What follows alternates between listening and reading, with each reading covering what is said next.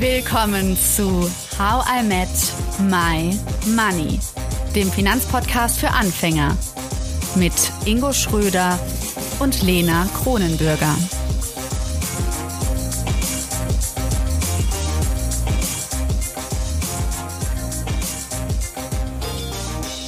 Hallo Ingo. Hallo Lena. Wir sprechen heute endlich über das Thema, was wir jetzt schon öfter angesprochen haben, und zwar Frugalismus. Und dazu haben wir einen Experten, einen Frugalist bei uns, Florian Wagner. Hallo Florian. Hi zusammen, freut mich sehr. Hallöchen. Florian, du bist 1987 geboren, du hast Wirtschaftsingenieurwesen studiert und auch vier Jahre als Projektleiter in der Automobilindustrie gearbeitet. Das klingt jetzt erstmal so alles recht normal, aber dann gab es so einen ein Schnitt. Du hast dich entschieden, Frugalist zu sein und du hast den Finanzblog Geldschnurrbart gestartet und ein Buch geschrieben und das heißt wie folgt Rente mit 40, finanzielle Freiheit und Glück durch Frugalismus minimalistisch und nachhaltig leben, clever investieren und mit Aktien unabhängig werden. Ich bin außer Atem, das war ein langer Titel, aber wir haben es alle verstanden. Es geht um Frugalismus. Kannst du vielleicht ganz am Anfang mal erzählen, was steckt hinter diesem Begriff? Ja, da haben ähm, viele Menschen viele Auffassungen von und ich habe mit dem Buch ähm, mal versucht, so eine Definition zu finden, bei der sich ähm, ich selbst und viele andere wiederfinden, die eben nicht sagen, Frugalismus heißt sparen, verzichten, einschränken, Geiz, sondern Frugalismus ist für mich eigentlich so das bestmögliche Leben zu leben, ähm, auch schon heute, aber mir Geld einfach zunutze zu machen. Das unterscheidet so ein bisschen von Minimalisten, die irgendwie das Geld so ein bisschen ausblenden und Frugalisten sagen, ja, wir wollen auch bewusstes Leben, aber wir wollen auch lernen, wie kann ich investieren, wie kann ich Erträge bekommen das ist für mich eigentlich Frugalismus. Spannend, weil ähm, ich habe das, also ich habe mir noch kein Buch dazu durchgelesen. Du bist heute, äh, du darfst mich jungfräulich, äh, jungmännlich prägen. Wie ist da die gendergerechte Variante, Lena? ja. ähm, aber ich bin ja noch ähm, ganz unbefangen und unbefleckt, was dieses Thema angeht. Ähm, und ich habe mir tatsächlich erst mal vorgestellt, dass es halt viel Verzicht ist. Ähm, dass es halt eben diese 60, 70 Prozent vom Netto wegpacken ist, dass man halt ähm, überall schaut, wo kann man die Kosten optimieren. Ähm, wodurch entsteht mein Eindruck? ähm, durch die Medienberichterstattung oder vom quasi Vorurteil, das man haben kann, wenn man sich nicht näher damit beschäftigt. Wenn man quasi nur hört, da ist jemand, der spart irgendwie 60 Prozent vom Gehalt, dann zieht's ähm, vielen Leuten ähm, was zusammen. Ähm, genau. Und deshalb versuche ich und die Medienberichterstattung wird auch immer besser. Also es wird immer mehr verstanden, worum es eigentlich geht. Ähm, und zwar, ja, um das Leben zu verbessern und nicht zu verschlechtern. Und das ja, versuche ich rüberzubringen. Ich mache es auf jeden Fall für mich so. Ich habe noch nie mich durch diese Geschichte irgendwie eingeschränkt oder verzichtet, sondern bei mir hat das Leben einfach viel verbessert in puncto Lebensqualität. Was ich unter Frugalismus verstehe, einfach bewusst die Dinge machen. Also für mich kann auch, ein, wenn ich einen Porsche kaufe, kann es auch frugalistisch sein, wenn ich jeden Tag es genieße, den Porsche zu fahren, richtig viel Freude daraus ziehe aber wenn ich das nur mache, um nach einem halben Jahr ein anderes Auto zu wollen, Freunde zu beeindrucken, dann wäre es keine frugalistische Ausgabe. Also es geht gar nicht so sehr um wenig ausgeben, sparen, sondern eher bewusst das wertzuschätzen, wofür man sein Geld ausgibt. Kannst du noch mal sagen, wie man dann dahin kommt, frugalistisch zu denken? Weil ich glaube, ich bin nicht der Einzige, der noch nicht so viel davon gehört hat, auch von unseren ZuhörerInnen. Und wie komme ich denn dazu zu bewerten, mache ich das jetzt aus, ich übertreibe jetzt mal rein Lifestyle und Luxusverschwendung. Ich habe jetzt, ich denke jetzt, dass das das Gegenteil ist, zu bewusst frugalistisch. Mhm. Also ich kann auch wieder nur sagen, wie es jetzt bei mir war. Ich habe quasi den Ingenieursjob gehabt, nach dem Studium zum ersten Mal ein gutes Einkommen und habe gemerkt, mit jeder Gehaltserhöhung gehen auch die Ausgaben nach oben. Dann gehe ich einmal mehr ins Restaurant, noch ein Feierabendbierchen mehr und so weiter. Aber ich war jetzt nicht irgendwie glücklicher als ein Jahr vorher, wo meine Kosten noch deutlich geringer waren. Und dann habe ich diesen Blog von Mr. Money Mustache daher auch der Name von meinem Blog, Geldschnurrbart, weil ich dachte, das Konzept macht in Deutschland auch super Sinn. Du hast aber auch ein Schnurrbart. Äh, jetzt ist es korrekt, ja. mein Corona-Schnurrbart. Genau, und ähm, die Mr. Money Mustache auf dem Blog, es ist jetzt einfach von Leuten die Rede, die mit 40 oder früher nicht mehr auf ein Arbeitseinkommen angewiesen sind. Und das fand ich super spannend und dachte, wow, die haben einen ähnlichen Job wie ich. Wie machen die das? Und dann habe ich gesehen, okay, die können extrem viel sparen und investieren das. Ja, wie machen die das? Haben die heute ein schlechtes Leben? Nee, sie fragen sich einfach quasi, was bringt mir Lebensqualität? Zum Beispiel ist es bei mir, wenn ich reflektiere, ich habe fünf Sterne Luxus-Pauschalurlaub gemacht, ich habe alles durch, ähm, Argentinien, Backpacking. Und wenn ich aber zurückreflektiere, was waren so die besten Momente, dann waren das meistens so die einfacheren Urlaube, irgendwie mit Freunden, was Anstrengendes machen, auf den Berg klettern, wie auch immer.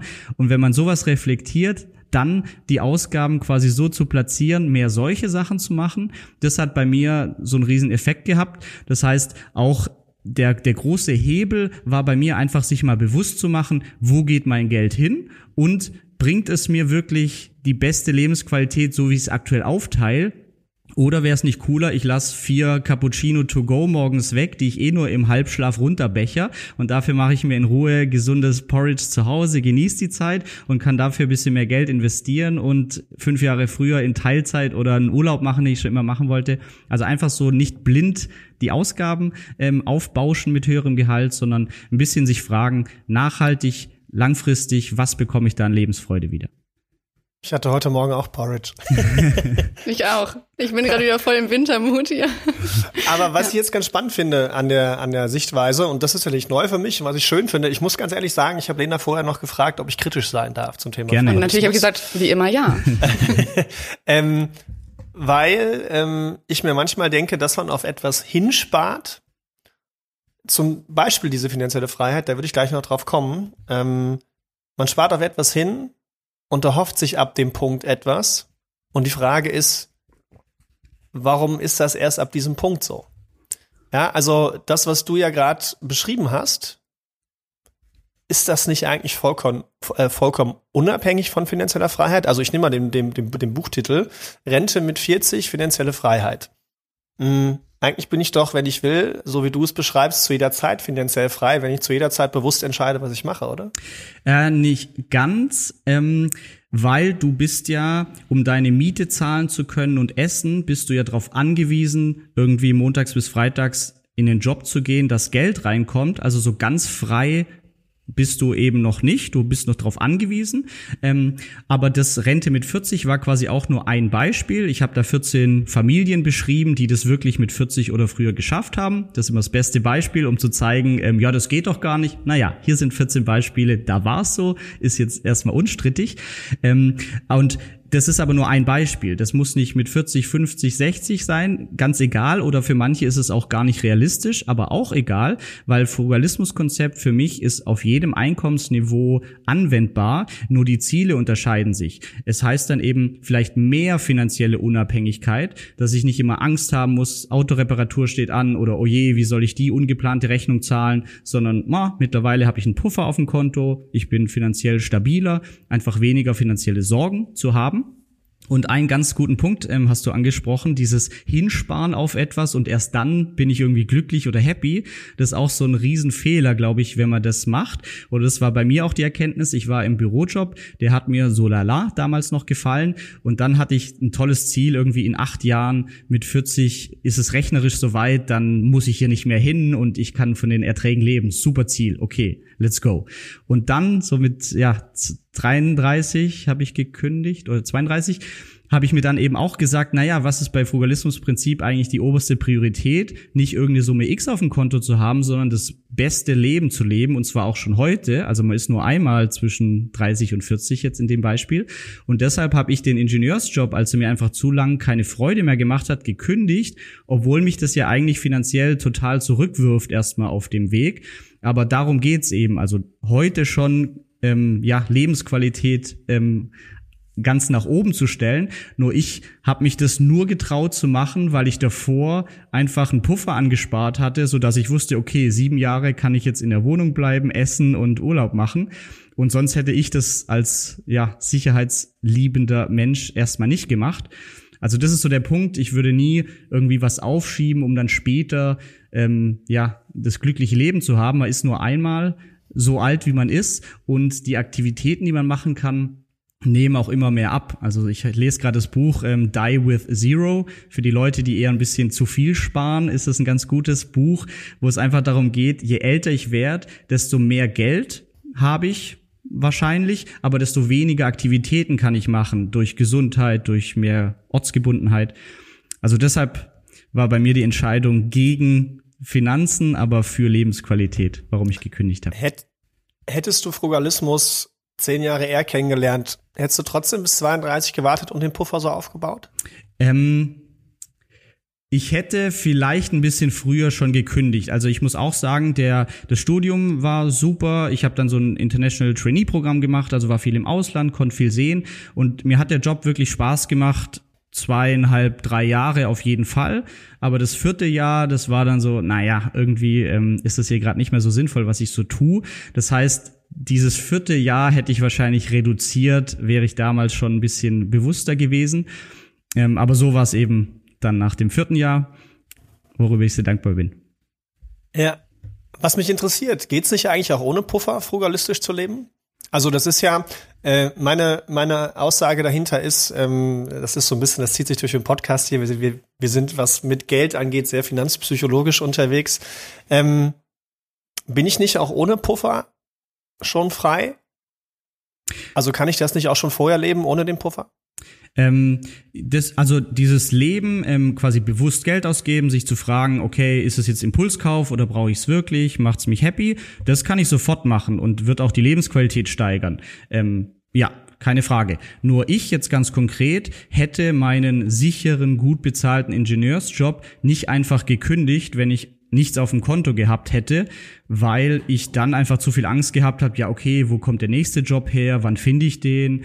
Und so konnte ich mir einfach super in Ruhe überlegen, was mache ich als nächstes.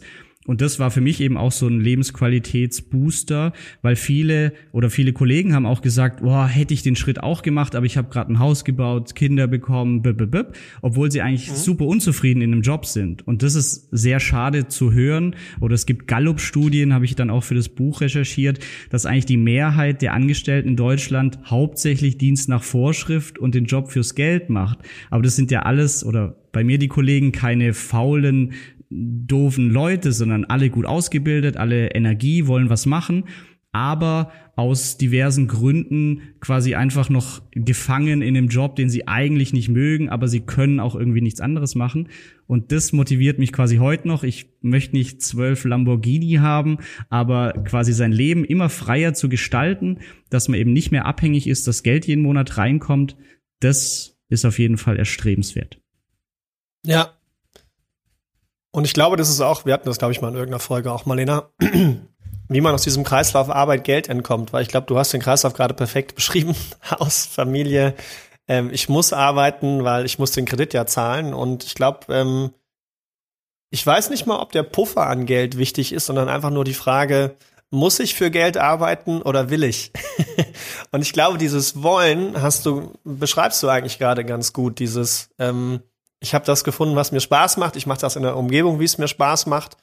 Ähm, und ich habe einfach eine intrinsische Motivation dafür und ähm, werde nicht dazu gezwungen auf Basis von äußeren Umständen. Und wenn ich das richtig verstehe, ist es, glaube ich, also so nehme ich jetzt Frugalismus für mich wahr, das würde ich mir jetzt mitnehmen. Ich verringere so ein bisschen die Umstände, die mich dazu zwingen, etwas zu tun, was ich eigentlich nicht machen will. Also ich nehme das bewusster wahr. Und ähm, das Geld ist quasi so das Transportmittel davon. Ja, also ich mache es über das Geld mich bewusster wahrzunehmen, wie ich wirklich leben will.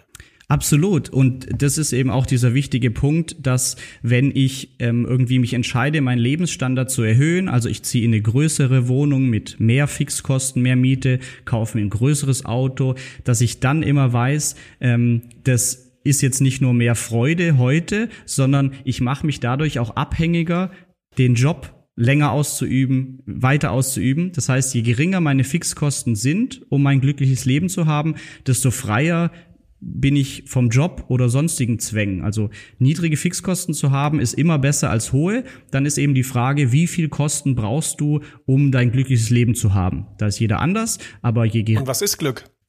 Ja, was macht ein Das muss man auch erstmal definieren. Absolut. Und auch das habe ich mich im, im Buch sehr viel auseinandergesetzt, weil eigentlich Rente mit 40 klingt zwar so finanz, finanziell, aber in dem Buch geht es eigentlich zu 80 Prozent um Glück. Und wenn man sich Glücksstudien anschaut, Glücksforschung, dann ist auf Platz eins nicht, ich bin Millionär oder berühmt, sondern auf Platz eins für ein glückliches Leben sind soziale Beziehungen. Und äh, zwei, glaube ich, Gesundheit, drei, eine Tätigkeit, die einen erfüllt.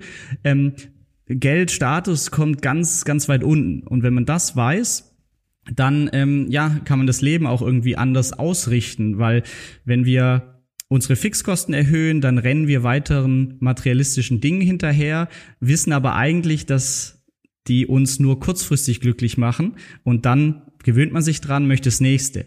Aber soziale Beziehungen, eine Tätigkeit, die Freude macht, die kann ich anders finden, da brauche ich nicht viel Geld für. Also, wenn ich das richtig verstehe, ist für dich in deinem Sinne typisch frugalistisch zu sein, auch dieses Glücklichsein anzustreben.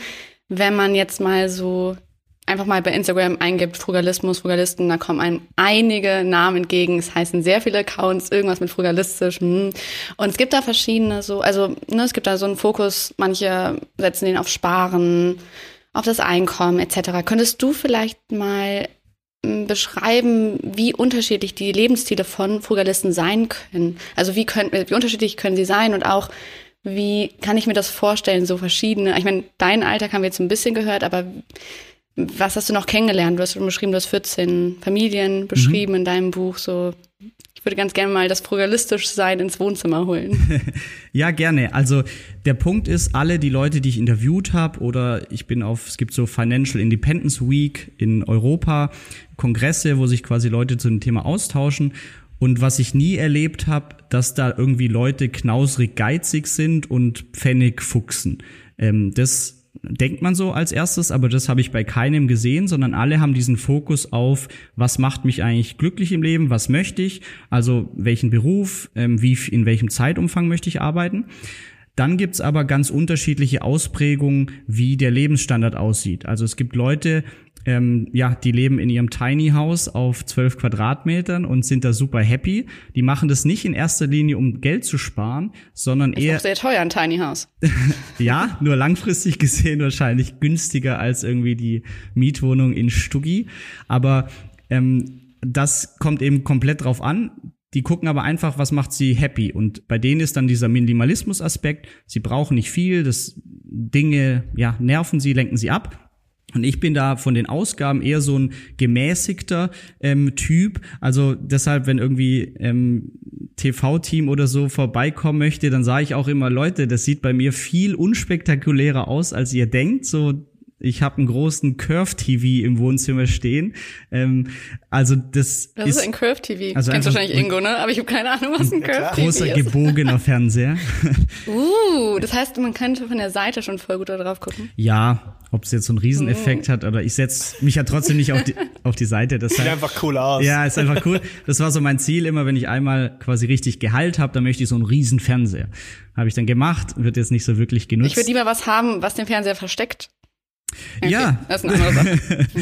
äh, ja, genau, auf jeden Fall da ganz unterschiedliche Ausprägungen. Ähm, Oliver Nölting als Beispiel, der auch seine Ausgaben offenlegt. Ich glaube, als Familie 1200 Euro im Monat, aktuell ähm, alleine irgendwie 800 Euro. Also es gibt ganz unterschiedliche Ausgabenniveaus, aber da muss jeder für sich sein Optimum finden. Und wer bin ich, der sagt, über 700 Euro bist du aber kein Frugalist. Unter 700 Euro schon. Das kann man ja nicht machen, macht ja keinen Sinn.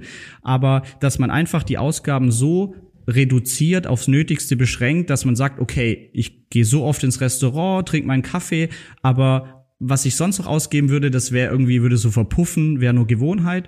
Die Ausgaben sind optimal und dann würde ich mir quasi die Einnahmen anschauen, wie ich die noch erhöhen kann. Und ähm, ja, die Lebensstile können unterschiedlicher nicht sein, aber so allen Frugalisten gemeinsam ist, dass sie einen Überblick haben über die Finanzen. Also wenn man die fragt, was gebt ihr dafür, dafür, dafür aus, ähm, wissen sie das und sie investieren. Niemand lässt das Geld nur auf dem Konto versauern und sie haben sich einfach befragt, wie soll mein Leben aussehen? Möchte ich die Karriereleiter immer weiter nach oben?